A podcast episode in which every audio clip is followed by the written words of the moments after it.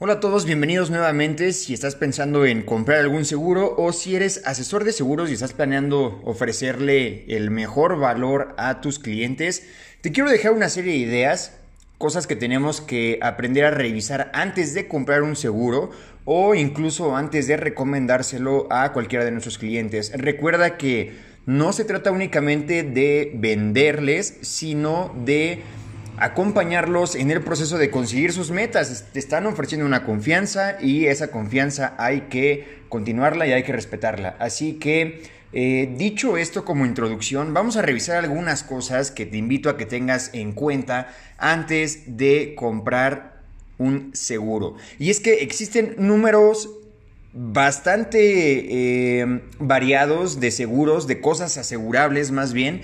Y dentro de estas cosas asegurables podríamos encontrar seguros de gastos médicos, seguros de autos, seguros de inmuebles, seguros personales, ahorros, inversiones, retiro, todo ese tipo de seguros que finalmente van envueltos en un seguro de vida.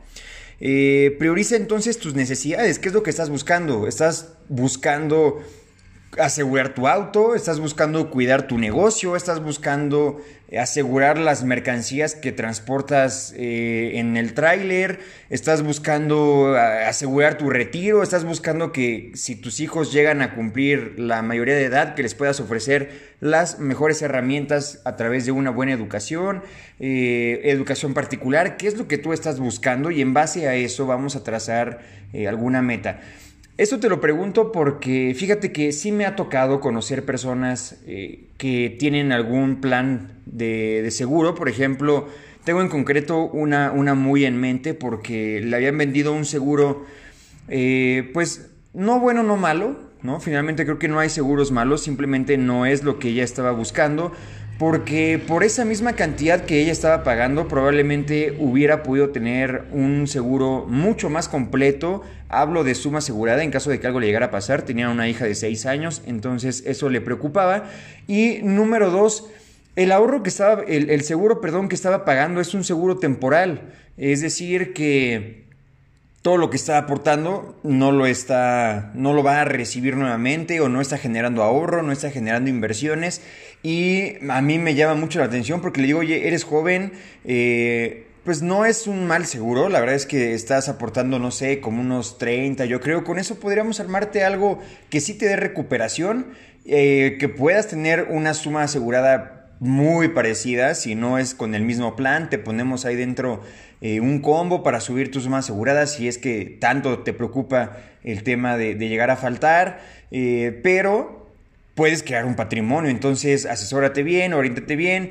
Y esta invitación se la hago a todas las personas que están a punto de comprar algún producto. ¿Por qué estás a punto de comprarlo? Eh, ¿Qué es lo que estás buscando? ¿Realmente la compañía o el asesor va a estar ahí eh, junto a ti? Y más que la compañía, porque la compañía, vamos, importa. Importa mucho. Eh, aunque las opciones las reduciría a las compañías más grandes o más importantes. ¿Por qué? Porque una pequeña de repente puede desaparecer o quizá no tiene la infraestructura para poderte atender como tú estás buscando o como tú deseas y puede generar esos malentendidos. Así que si estás buscando contratar algún seguro, busca primero que sea una empresa grande.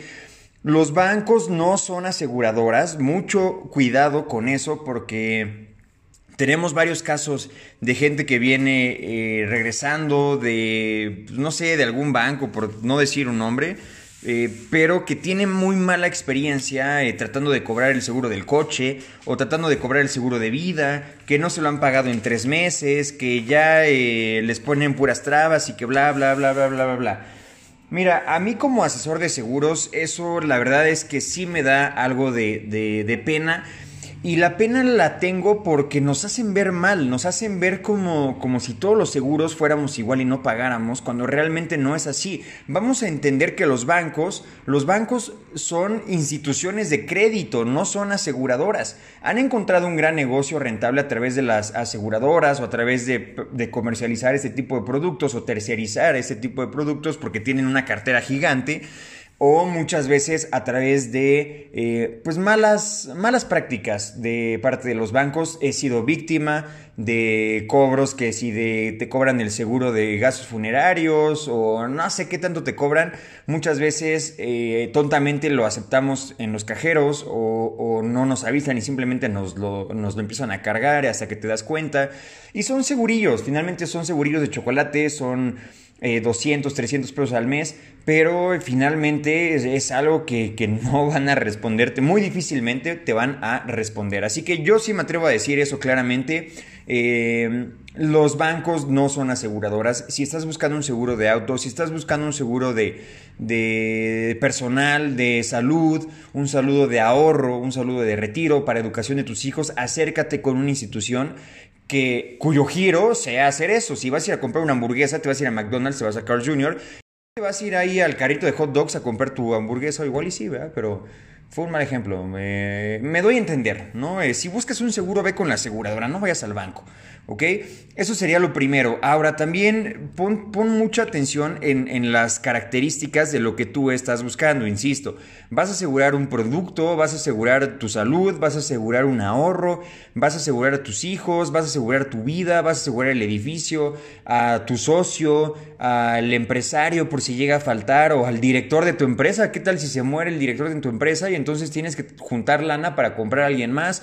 Entonces todo este tipo de, situaciones se pueden evitar a través del seguro de vida. Así que el problema no es pagar el seguro, el problema es encontrar cómo le vas a hacer para pagar eso cuando llegues a necesitar la parte del seguro y no lo tienes. Ahí es realmente el problema.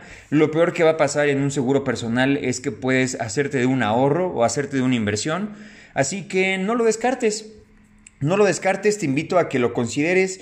Eh, igual si lo estás ofreciendo y eres asesor, pues que lo podamos asesorar de la mejor manera, siempre buscando ser éticos, eh, comprometidos con, con, el trabajo y con nuestra profesión, porque es algo que decidimos hacer para un largo plazo. Entonces, si no te gusta, no lo ofrezcas, porque probablemente no lo vas a terminar. Y si lo vas a terminar, déjaselo a alguien que por favor tenga muchos años, que, le pueda brindar esa confianza a tus clientes, que pueda mantener esa misma línea que tú les dabas y sobre todo generando siempre, siempre, siempre un excelente servicio. Así que eh, no olvides, existen seguros de gastos médicos, de autos, de inmuebles, de personas, de empresarios, de socios, de negocios, de sucesión, de legado, de, de mil cosas eh, que, que realmente podría ser nada más la envoltura, pero el seguro eh, pues bueno, digamos que la naturaleza es cuidarte y en un seguro personal puedes utilizarlo para generar o comprar ahorros e inversiones. Así que considera esto si tienes hijos pequeños, realmente sí o sí te recomendaría tener un seguro porque, bueno, sí o sí si los amas. La pregunta es eso, amas a tu familia, amas a tus hijos. Si no hubiera regresado hace un mes, ¿cómo estarían ellos? ¿Qué pasaría hoy? ¿Tendrían comida? ¿Hubieran vendido ya la casa? ¿Tendrían cómo saldrían adelante? Entonces, si tienes niños pequeños, piensa sí o sí que son dependientes económicamente de ti. Así que si ya te aventaste el, compromiso, comprométete bien y, cumple. Entonces, puedes generar el cuidado de tu familia al mismo tiempo que vas aumentando tus ahorros. Estos ahorros, si tienes hijos, te podrían ayudar para darles una educación privada o simplemente para eh, generar un ingreso tuyo extra en un futuro. Así que define bien tu presupuesto, es una cantidad que vas a tener que destinar sí o sí cada año, cada semestre, cada trimestre, cada mes, cada quincena, cada semana, como tú te quieras organizar para eh, comenzar el plan. Algunas aseguradoras te dirán tienes que darme la inscripción anual o la inscripción semestral. Algunas aseguradoras te dirán sí, sí, te lo fracciono de forma mensual. Algunas te van a cobrar, algunas probablemente no. Lo más seguro es que sí, porque son pagos fraccionados y creo que todas las aseguradoras manejan sus productos de forma eh, anualizada. No te puedo garantizar que las 300 aseguradoras que hay en México lo tienen así, así que realmente si quieres buscar, eh, pues te invito a que eh, te, informes, ¿no? Por tu cuenta.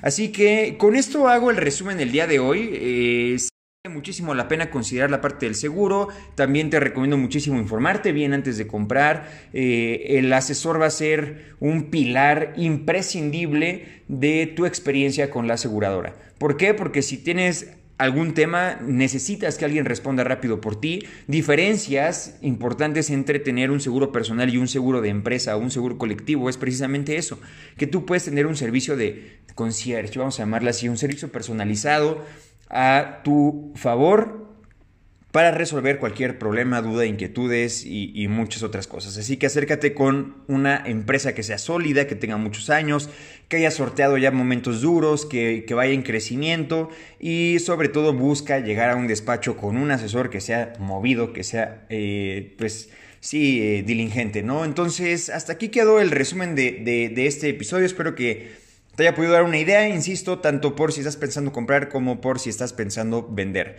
Así que eh, te deseo lo mejor, que tengas una excelente tarde, gracias por escucharlo y que estés muy bien. Nos vemos próximamente.